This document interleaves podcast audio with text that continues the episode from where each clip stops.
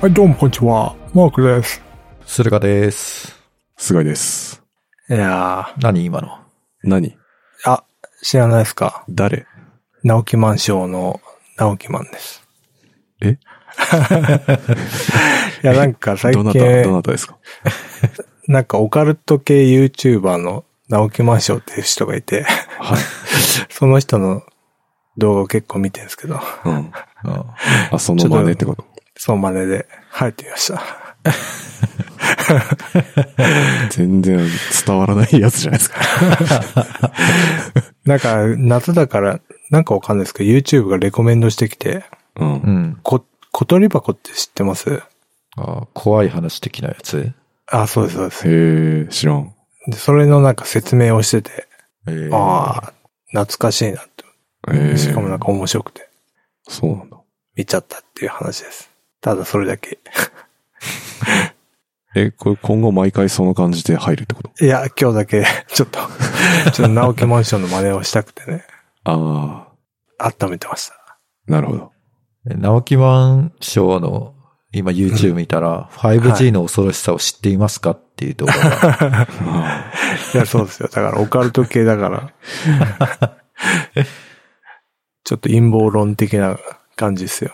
お ーあ、それは俺が見てるのは、そのセカンドチャンネルって方なんですけど、ああ他もあるんだ。うんあ、サブ的な。そうそうそう。そこでなんか、怖い話とか、視聴者の怖い体験談とかをやってる感じです。ふーん。まあなんか、怖い話聞きたくなったら、なるほど。直木マンションは。あそういえば、富士山噴火しませんでしたね。ああ、そうですね。まあ、ここだけの話、 え僕が止めときましそんな能力があったとは。た。はい。ありがとうございます。助かりました。そうなん だ。ちょっと、ワクワクもあったんですけど ね。来るかな、来るかな、みたいな。しないだろう。 いや普通に不便だと思うんですよ ね。まあ、そうっすね。まあ、ここまでなんかい、やばい状況に追い込まれてたら、もうなんか何が来てもいけんなっていう感じになってきてるからさ。ああ、た確かに。こうこれ以上、おい、多少なんか怒っても、もう大丈夫みたいな。 ね。まあ、何でも来いみたいな感じですよ。その話も直木マンションはしてるんでね。ああ、そうなん だ。見たくなってきた、ちょっと。うんちょっと夏の暇つぶしに、どえすげえ暇だったら見るよ、じゃううん。よろしくお願いします。あ。はい。さあ、どうですか最近。いや、どうもこうもないよ、ほん と。暑くてさ、まあね、なんかまた暑くなってきましたよね。すごいね、ほんと。うん。一時期寒かったのに。うん。このままなんか、コールドサマーで終わんのかなと思ったら、うん。うん全然そんなことなかったですね。そうですね。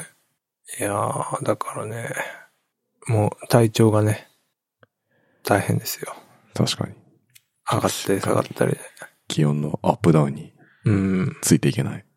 そうそうそう。年だからね。中年。 中年だ から。いやね、冷房もね、温度調整が難しいですよ。そうっすね。週末何してました週末はね、フジロック見てました。ーやっぱ見てたんですね。 YouTube で。現地じゃなくて。現地じゃないんだ。見てないのみんな。僕は、あの、電気グループとうん。ナンバーガールだけ見ました。いや、見たん じゃん。え、マークさんは私も、あの、なんか、ラップ、サミットとかっていうラップの人たちとか、なんかそう、一応まあ、流し見って感じですかね。ああ、そうなんですね。つけっぱなしみたいな。そうそう、そんな感じです。だからなんか、結構あの、全曲やらないじゃないですか。合間合間あもあ、結構あるし。あー確かに確かに。うん。永遠にループしてましたよね、あのなんか。そう、んちょっと頭おかしくなりそうになる。うんなるんですよそうそねうそうう。だんか。らその時間帯見て、ちょっと、ザッピングしながらみたいな。なるほど。全部見たんですか ?3 日。くるり、仕事しながらくるりちょっと見て、はいはいはい。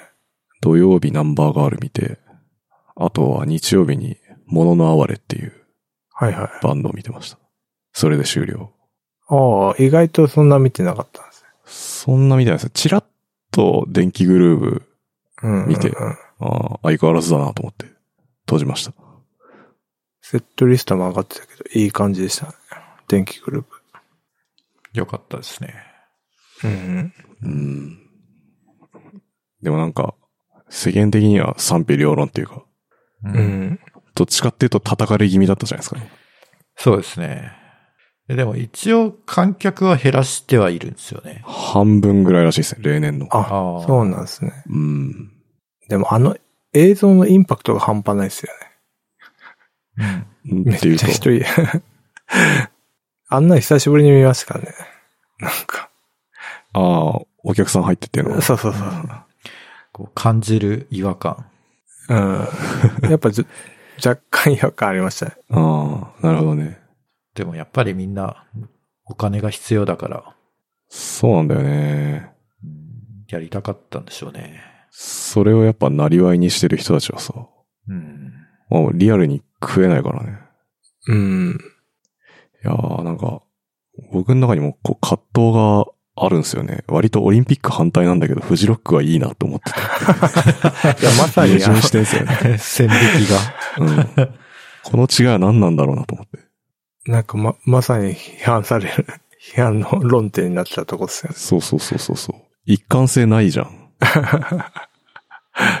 そうだよね。だから別にサッカーとか野球とかも観客入れてやってるわけだから、うん。なんで、なんでフジロックが叩かれるんだっていう、その、うん、なんかオリンピックは、まあ、強いて言えば、こう、国主導でやってるから、なんか、ちょっと、なんか違う、じゃあ違うのかな、みたいな。まあ、なるほどね。もう富士は民間だからね。うんそうなんだよね。そうだからなんかうん僕も、なんか、そもそも、なんでこいつら開催してんだって思って、うん。ちょっと見るの抵抗があったんだけど、もう見たら見たで、やっぱ楽しかったですね。そうなんですよ。うん。で、まあ観客が半分ぐらいで、声とかも出せないとか、多分いろいろ制限があったと思うんですね。うん。だから曲と曲が終わると、なんかまばらな拍手が起きるんですよ。ええで、それがなんかすごい、こう、地方のなんか厚生年金会館でやってるなんか、売れない歌謡ショーみたいな、そういう雰囲気っぽくて、うんうん。なんか、すごい、なんだろう、ステージではめっちゃド派手な感じで、どっかんどっかやってるのに、こう、リアクションがこう、まばらな拍手っていう、そのギャップがですね、うんうん。なんか、斬新で良かったですね。味わい深いですね。味わい深いです。今しかできない、なんか体験できないやつですね、本当そうなんですよ。だから、多分そのステージに立ってる人も、煽れない、観客はあんま煽れないから、確かに。ちょっと多分、100%のこうパフォーマンスっていうか、ど、どっかセーブしてやってると思うんですよね。うん。それがなんかちょっと感じられてよかったっす。あ、よ、よかったんですね。そう。 なんか、いや、貴重な、あこあ、う、映像だと。そうそう、2021年でしか見られないものを見てるなっていう気分になれました。確かに。今回だけでそういうのはもうなくなってほしいですけどね。そうですねう。ん。てか、イベントで言えば、ちょっとフジロックから外れちゃうんですけど、うん。 F1 は日本グランプリ中止になったんですよ。ああ、へえ。なんでフジロックとオリンピックは良くて F1 はダメなんだっていうちょ っと憤りがですね。はいはいはい。やること、やってること一緒だし。で、F1 は今、一応あの世界を転々としてやってんですよ。うん。で、ちゃんとそういうコロナ対策みたいなのをちゃんとやって、こう、もう感染者が出たら、こう、すぐ隔離してっていう、もうプロトコルが決まってて、ちゃんとした、そんなオリンピックみたいななんか適当な感染対策しかしてないのとはちょっと違うのに、なんで F1 は中止なんだっていう、こう、やるせない感じですね。うん。あ、東京だけやらないんですね。えっとね、国によって違うんですよ。うーん。なんか、カナダ、カナダグランプリとか、オーストラリアグランプリとかも中止になってて、やっぱり国によってその、なんか、例えば2週間の強制隔離が必要とか、まあそもそも外国人も絶対ちょっとダメとか、国もあるから、結構流動的に、あの、中止決まって、決まったりとかしてるんですよね。で、日本はちょっとやるかどうかわからんけど、とりあえずチケット売るかな、みたいな、中途半端な状態だったんですけど、結局中止みたいな。あ、そうなんですね。無観客とかでもなく、そもうう、中止。中止。だうへーえ。ん。からまあ、イベントによって、明暗が分かれる感じですよね。そうっすね。まあなんか主主催者の考え方次第ですよね。そうん。まあね、まあすげえ、だから安全側に倒すならまあやらない、そうっすよやね。らな。い方がまあいいんだろうけど、うん。あ、でもそうすると本当に、それで食ってる人が困っちゃうっていう。てから、ライブっていうかそういうエンタメ系ほんとやばいっすよね。ね。う。ねみんなどうしてんだろう。で、どうしてんだろうって思って、ちょっと調べたら、うん。みんな普通にライブとかやってるんですね。あ、そうなんですね。へえ。だから、アイドルグループは観客入れてやってるから、へえ。そっちも批判しろとかも、ちあょっと、なんか、ほ他の車もスピード出してるからそっちを捕まえろ、みた いな。なんかそういう、なんかレベルの低い議論。地獄絵図です、本当秘密警察出ちゃいますよね。いやほんとほんと、あそこでイベントやってますよ、みたい いや、でもなんか、富士に関しては、なんかその終わった直後ぐらいに今んとこ感染者いませんみたいな発表がこうホームページに載ってて、で、まあ一応今後もなんか、あのー、発表していきますよみたいなことが書いてあったんですけど、な。はいはなんか知り合いで行った人いて、今んとこその別に事後調査とかそういうの全く来てないっていう話だったんで、い。ああ、いいですね。なんかね、まあどうせやるなら、なんかちゃんと、なんていうんですかね、こう、ある程度科学的になんか検証してほしいなっていうのあはあ、なんか正直な気持ちで。確かにヨーロッパとかそういうなんか、実、その推奨実験みたいなのをやるっていう名目で、ユーロとかそうそうそうそう。観客入れたりしてるんですよね。うん、そう。ああそうなんですよ。ノートラッキング。いい感じに乗り切ったとか、そういうなんか、元気でやるんじゃなく て、あの、真面目に検証してほしいって、せっかくやるんだったら、確かに。そこは思いましたね。じゃないとね、判断できないですからね。科学的な判断できない。確かに。ううんん、雰囲気でやるかやんねえか、やんない方がいいか、みたいな。だとちょっとさすがになっていうのがあるんで。そうですね。なんか多分フジロック行ったら、まあフジロック用のアプリがあって、多分みんなそれインストールするから、それにそういうトラッキング機能みたいなのつければ、追跡調査自体は可能になる気がしますねで。きるのか。うん。まあやる気がないんでしょうけど、バレちゃいますね。バレちゃいます。会社に秘密で行った のに。でも、どうなんだろうな。結構そのフジロックに行ってる層って、多分まだワクチン打ててない人たちですよね。若者って感じですかそうっすね、おそらくう。ん。我々世代前後とか。うん。でしょうね。うん。今一番問題になってる、無症状感染者ってやつですね。そうそうそう。はいはいはい。だから絶対ゼロ、ゼロじゃないけど、思うんだけど、うんでもどこで感染したかってもうわかんないじゃわん。かんないですよね。症状しかも出てないんだったらもう、うん。絶対 PCR も行かないだろうし。 DNA レベルで比較すれば多分なんか変われると思うけど。そまあそこまではやらんだろうって。そう、ウイルスの DNA で。さすがにそこまではやんないでしょ。そうだね。で、ちょっと、ナンバーガールの話をあした、したいというか、ナンバーガールじゃないんだけど、4人メンバーがいるじゃないですか。いますね。で、え向井修徳と田淵久子うん。は、なんとなくこう、時々目にしてたんで、そんなに見た目変化ないなっって思ったんですけど、うん。そのちょっとリズム隊の二人がで すね、結構その、あの、月日が経過したんだなっていうのをすごいあ感じて、中尾健太郎47歳みたいに、あの MC で紹介されてて、あ、47か、みたいな。ー 47ですよ。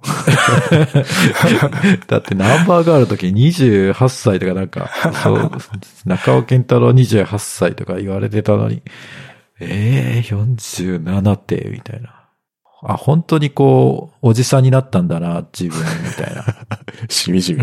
ん。しみじみ感じましたよ。うん。でもなんか、まあ、逆に言うと、逆に言うとっていうか、田淵久子だけ年取らなすぎなんじゃないかって俺思うんですけ 確ど、かに。全然変わってないですよ、ほんと。変わってないですね。ジョジョの作者みたいな。うん。ほんと、すごいよ。確かなんだろうね。で、なんか、まあ、ちょっと今、今こそ語ろう、向井修徳と題して。はあの、なんかね、やっぱ俺もフジロック見てて、あの、ナンバーガール、ああ、思い出してて、あ、うん。やっぱなんかね、その、時代的に、やっぱエヴァと、向井修徳とかナンバーガールって、なんかすごいお俺の中でオーバーラップしてて、う ーなんか90年代を代表する空気感の何かみたいあーな確かにね。って感じで、で、エヴァも今年終わって、で、今年、今年、まあ去年か、ナンバーガール再結成して、なんか、そこら辺の復活劇も、 そうっすね。なんかオーバーラップするとかあって、なんかそう、今こそ語ろう、は向井修徳っていう。なんかさ、むか、今のむ、な、むか、ナンバーガールとか、うん。今の人全然空気感わかんないですよね、絶対。そうっすね。なんかあの、なんか、カリスマ感っていうか、なんつうの、盛り上がりみたいな。で、今で言うと誰なんだろう。まあ、フジロックも出てたけど、まあ、下山とか、そこら辺が、に当たる部分なのかうんな。けど、なんか、まあなんかその、ナンバーガール、良かったなっていう。ので、でも結局いろいろ見てて、何が新しく、ナンバーガールが新しかったか。まあ、メンバーにギターが 女性っていうところがまずそこ そこそこ新しかったんではないかと。そこなのか。 そに。こではないか。あー。あでもなんか、海外では、なんかうん結構その、女性がナチュラルにメンバーにいるっていうのは、かなり珍しいらしいですね。へええ。ー、そうなんですね。うん。そこか。まあでもそこ、うん。確かに、でうなんか、あの4人って、なんであの4人で一緒にやってんだろうっていう、こう、謎な感じがありますよね。確かに。そうね。よく、あの、向井修作にみんなついていくな、みた いな。いや、だからやっぱ、向井修とか異質なんだから。うんう。ん。一緒ですよね。うんだって、まあ、初期のというか、ナナンバーガール時代の歌詞、あんま歌詞聞き取れないじゃないですか、こう。 で、その実際にどんな歌詞書いてるんだろうって言ってみると、なんか大抵酔っ払って女子高生見てるみたいな、そういう歌詞な んですよなんだこの世界観は、みたいなう。ん。うん。そう、ゆこ、これで、なんだろうな。こう、だから独特な世界観で、果たして、こう、ほん他のメンバーはこの世界観が本当にやりたいのかっていうのは、ちょっと、一回ちょっとし、聞いてみたいですよね。なんかでも、あの歌詞とかもすごいなんか90年代の感じしたんですよね。ああ、もううんタイムと聞いて。うんうん。最後のせ、アイドンノーだって、あれも映画、外注かなんかの映画のやつですもんね。なんかそのなんか、うん。うーん。その外注ってやつ、映画もなんかすごい90年代っぽい映画だから。あ、なんか懐かしいなと思って。そうですね。思い出インマイヘッドですね。そうそうそう。とか、なんか鉄風する、数読になってとかなんか、うんタイトルね、かっこいいんだけど。ああ、確かに、シーラリンゴとナンバーガールはなんか、その言葉の使い方みたいなのが結構、独特でインパクトありますよね。フォロワーいますもんね、いっぱい。あ、そうですね。まあ、シーナリングはナンバーガールの追っかけうん。だったし、うん。まあ、多分、アジカンとかはもろナンバーガーの影響を受けてる。あああ、なんか、初期はそういう話うんも。てか、相当影響は、だからアーティストに与えてる影響ってのはでかいっすよね。うん。あ。フォロワーが多いっていうか。そうそうそう。繰り返される。消去無償。まあ、そうですね。未だに言ってますから、ね。繰り返さ、なんだっけ、蘇り性的症だから。で、あれで紅白出ましたからね。あ、そうなんだだ。そうそうそう。し、あの、し、椎名林檎のなん、なんとかって、なんとかの短い夏みたいなうん曲があって、うん。それに、繰り返される諸行無常、蘇る性的衝動って歌詞があって、それを向井修斗が歌ってるんですよ。 うん。で、こう、椎名林檎が紅白出た時に、それを言うために向井修斗が出てきたっていう、へ 紅え。白が出てたんです紅白歌手なんですね。いや。すげえなと思って。そのフレーズだけで紅白に出るってすげえなと思って。そうなんだ。そうそうそう。で、その歌詞とかもすごい昔の感じして、っていうのと、何話そうと思ったんだっけあ、そうそう。メガネではい。バンドのボーカルってなかなか斬あ新だったなっていう。あーそうだね。うん。その昔だから後、うん。その後なんかサンボマスターとかなんか、あー、あそうですとね。、く、まあ、くるりもメガネあ、か。クルミもそううか。ん。でも、あそこまでのび太くんな感じってのはいなかった気がしそうまっすね。普通のなんか丸いメガネでしたよね。う。うんん。なんかもう、なんだろうな、まあ、そもそも年齢不詳なあの感じ。なんか浪人生って言っても通じるし、なんか中堅サラリーマンって言っても通じるあの見た目。ね、バイトの店長みたいそうそうそうな。感じもするし。あ、その見た目からあのサウンドっていうギャップがまた良かったですね。変態ですね。ねえ。なんかあの、メガネを食いってあげる動作が独特なんですよね。うん。一時期真似して、と か。ねえ。いや、でも、しかし、ナンバーガールからその後ザゼンボーイズ組むけど、やっぱ今同時に活動してて、ナンバーガールは、なんか、ちょっと爽やかさみたいなのあるんですよね、みんな。全体のルックスと して。確かでに。も、ザゼンボーイズはなんかもう本当妖怪みたいな感じなん ですよ、ね。マジで。そうね、なんか、しなんだろう。まあ、うんほんと職人っていうか、なんとないうんか。かね、すごいんだよ、うんその違いとか。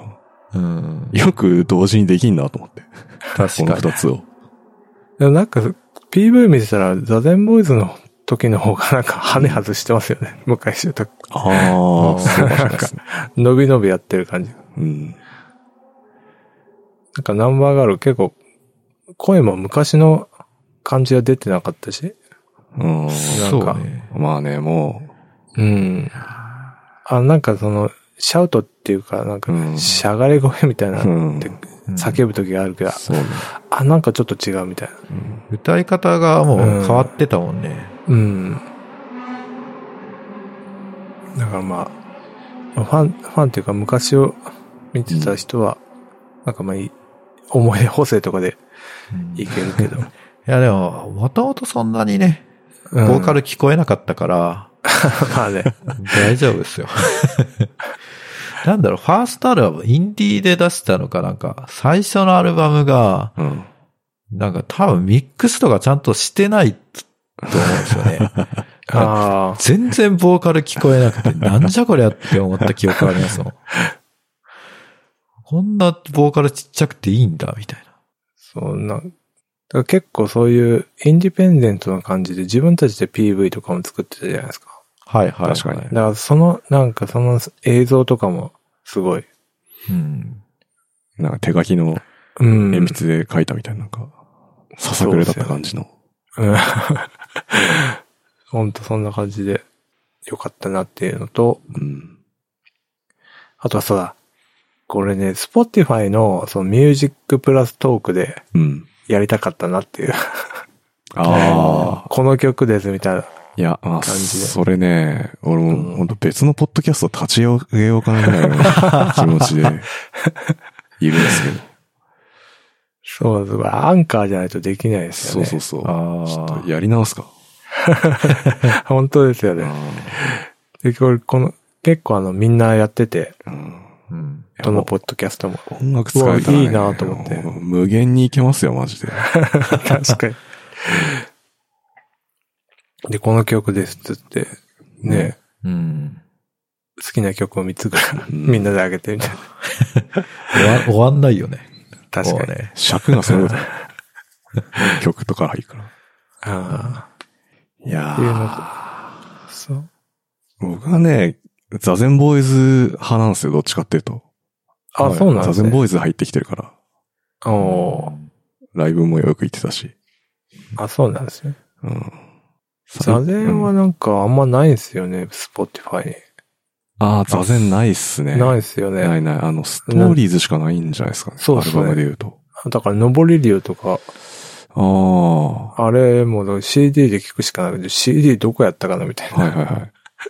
俺、だからそれがあるんで、あの、YouTube ミュージックか、今。ああ、そうかそうかそうか。自分の取り込んだやつを Google プレイミュージックに上げてたんですけど、うん。 Google プレイミュージックなくなって YouTube ミュージックになったから、なんかそっちで聞くしかないんですよね。ああ。あ全部、アルバムとかも、ライブ会場で売ってたライブ版とか、はいはい、はい。そういうのが全部そこにあるんですよ。そうなんですよ。ナンバと座禅はライブ会場でしか買えないものが結構あるかそう、だからサブスクをね、解禁してほしいんですよね、座ら。う禅も。ん。あ。うん。なあんでれやレーらないのかベルが自分だからかな。ああ、それもあるんですかね。うん。で、スポティファイになんうか代表的なアーティストは This is 電気グループとか This is 椎名林檎とかあるんですよ。うん。うん。 This is 向井修とかあるかなと思ったら、笑っちゃうんで向井すよ。修徳、向井修徳 This is 向井修徳って言ってるから、うん。あ、スポティファイであるかなと思って見てみたら、うん。 全くなくて。なかっ で、なんか、野良の人が作ったプレイリストで、This is also 向井修徳ってのがあ って、ちょっと全然な、公式のはなかったっていう、っていう話。いやーそうか、Spotify ないか、そういえば。ないね。そうなんですよね。参ったな。ナンバー側ね、あるんですけど、いあっるぱい。ある。めっちゃいっぱいある。あれはユニバーサルだから。あれ、EMI じゃなかったっけあ、EMI か。東芝 EMI ですね。はいは確かい。だから、あるから。座禅は全然ないっていうね。ないんすよね。で、やっぱあれ以来、ちょっと、ナンバーガード、座禅を聞きまくってる、久しぶりに聞きまくってるって感じです。いいですね。その、90年代、 俺の中で、まあ、代表するエヴァと ナンバーガーが、なるほどね。そう近年、去年、今年と盛り上がってるな、とうん。いう意味を込めて、今こそ語ろう、向井修徳でした。なるほど。向井修徳で僕が好きなエピソードは、中学か高校ぐらいの時にその曲とか作り始めるようになって、なんかそれを友達とかに電話で聞かせんすよ。こういうのができたっつって。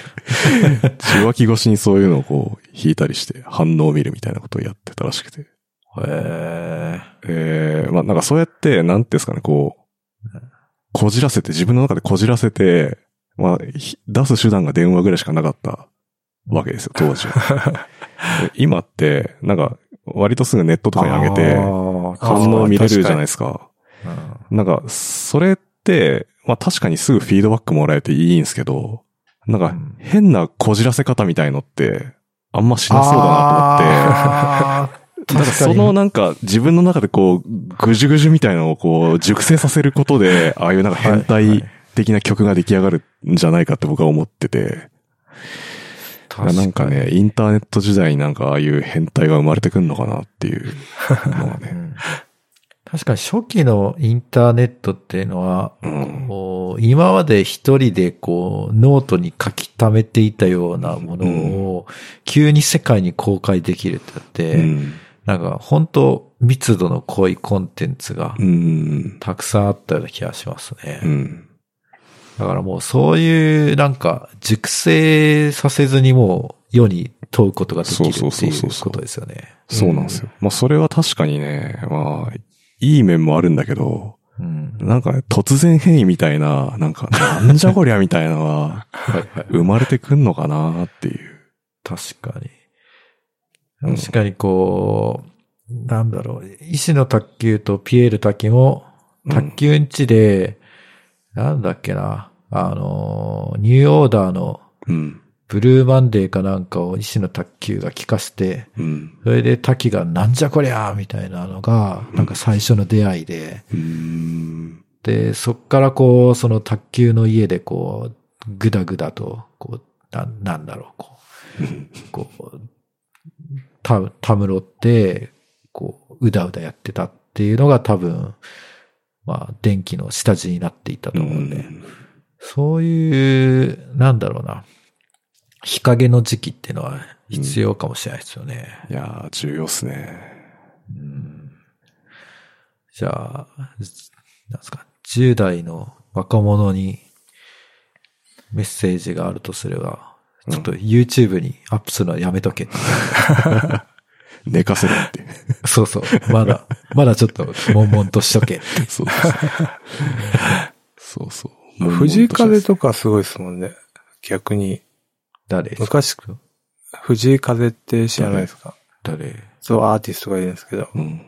なんかすごい、親のえいい影響っていうか、その言いつけで、うん。子供の頃からずっと YouTube やってて、うん。へえ。もう12歳とかかな、もっとか、ちっちゃい頃から YouTube やってて、それで今、めちゃくちゃ売れてるっていうか、へへえ。うえ。ん。結構大絶賛されてる。 YouTube やれって言われたのうん、なんかそういう、やれって言われた、だった気がする。確かす。げえな。逆じゃん。俺が言ってるそこうと。そう。そう そう。いや、だからそういう、まあ、ななんつうんですかね。こじらせてはないですよ、藤井風は。うん。なんかす、すごい、うんストレートな感じの。あ、そうなんだ。うん。変態チックな人。だからまあ、ね、なんつうの。うん。三浦純的な人 は、どうだ、インターネットと相性が良くないのかもしうんれない。どうなんだろうね。まあ、だから山にこもるしかないか。そうだね。そうね。ネット立ち ですね。うんそうっすねうん。そういえば、フジロックの時、酒一滴も飲んでなかったっすね。向井修徳。ああ、あー酒っていうかもう水分すら取ってなかったっすね。確かに。 1時間半ずっと見てましたけど。そうですね。田淵久子の後ろに多いお茶の紙パックが あっあー、そうですて、ね。それがずっと気になってたんですけど、確かに。うん。あれ毎回あるやつですね。そう言われると向井修徳、酒のイメージ確かに、うんビール飲んでますからね。ねいや酒ー強いだから、いかにコロナが深刻かっていうのは、そっからわかりますよ、 ほんと確か に。もう歌い終わった瞬間マスクつけてそうたそうかそらう、マね。スクつけて何もお辞儀やらずにしてそう、去ってきましたからね。乾杯とも言わず。あ確かに。懐かしそい。ういうことなんですよ。ところどころでそういう影響っていうのは、そうですね。やっぱ2021年でしか見れない映像。向井修徳。はい。語り尽くしました。語り尽くしたかどうかわかんないです。これ、まあ誰に通じるのかわかんないですけどね。そみうんっなすね。わかんのかなわかおるっ。さんならわかんのかうんうん、どうなんだろどうなんだろなううね。んう。。まあ、そもそも聞いてる人がどんな人かわかんないから。まあ確かそうにだね。ね。あ、わかんなくても、まあ、ググってください。 ね。とりあえず、おっさんの思い出トークっていうことが伝われば。はい。透明少女聞いてください、この後。どうでしょうか。 流せないから代。代表曲。うん。俺は東京ブリフリーズか。はい、いいですけど。あ僕はタトゥーありを。あタトゥーありもいいですね。確かに。漫画シックもいいですかいいっす ね。漫画式ですね。 ら。最近聞いてるから。で、流れないですよね、音楽が。残念ですね。残念。残念でちょっすね。とマジでやるか、Spotify な。確かに。セカンドチャンネル。あ、これがセカンドチャンネルか。はい。あとは、もう一個ちょっとねじ込みたいんですけど、はい。はい。あの、毎回僕が褒めてるあの、定額制夫の小遣い万歳のあ漫画3巻が出まして、すげええ。ー、よかったんですけど、うんあ何がいいかっていうと、もう、端末に、あの、作者の奥さんのエッセイっていうのが載ってて、うん。これがね、なんか、すげえいいいいんですよね。味わい深い感じだったんですよね。読んだマークさん、そこまで。あ。読みました読んよ。だ最初、ん冒頭なんか、日高そう屋の、日アレン高ジ屋のの、こと散々どう、 日高屋でどう立ち振る舞そううかっそうそうていう。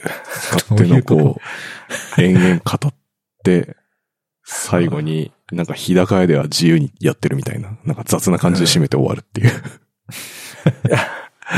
そうそう そ。そういううなんかあのそう、。ピリ辛ラーメンでしたっけピリ辛ネギラーメンっていうのをそうそうそう頼んでるらしいんですよ。締め、そう締めかなんか。うんでも、ラーメンと、あの、ネギを頼むと20円安いそうらしいんそでうすそよ。う、別で頼むとちょっと安くなるっ つって、で、それ、ラー油足せばいいんじゃねラっー油足てせいばう。同じだからっつ って、みたいなことを書いてあって、いやーいいなっとて思いう。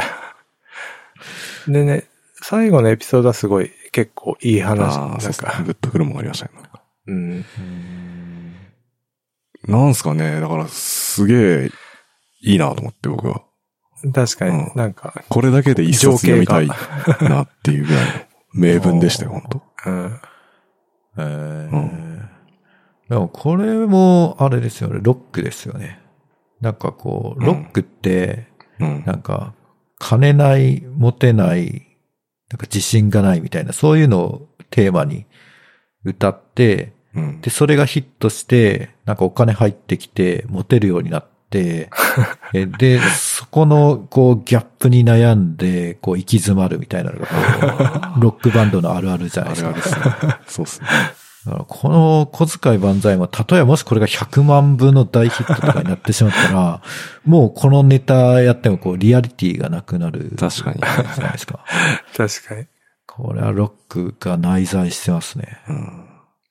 うん。で も、小遣い制だからさ、あ、そっか。奥さんがちゃんと、 2万1000円のままだったそうら。財布すに行ってれ ば。ごいな。100万部売れてもそんな日高屋でネギを頼むか頼まない か。悩むのか。うん。うんあいやーまあそういう意味では確かに、そんなにお金持ちにはなってほしくないけど、ーうん。うん、なんか応援したいで すね。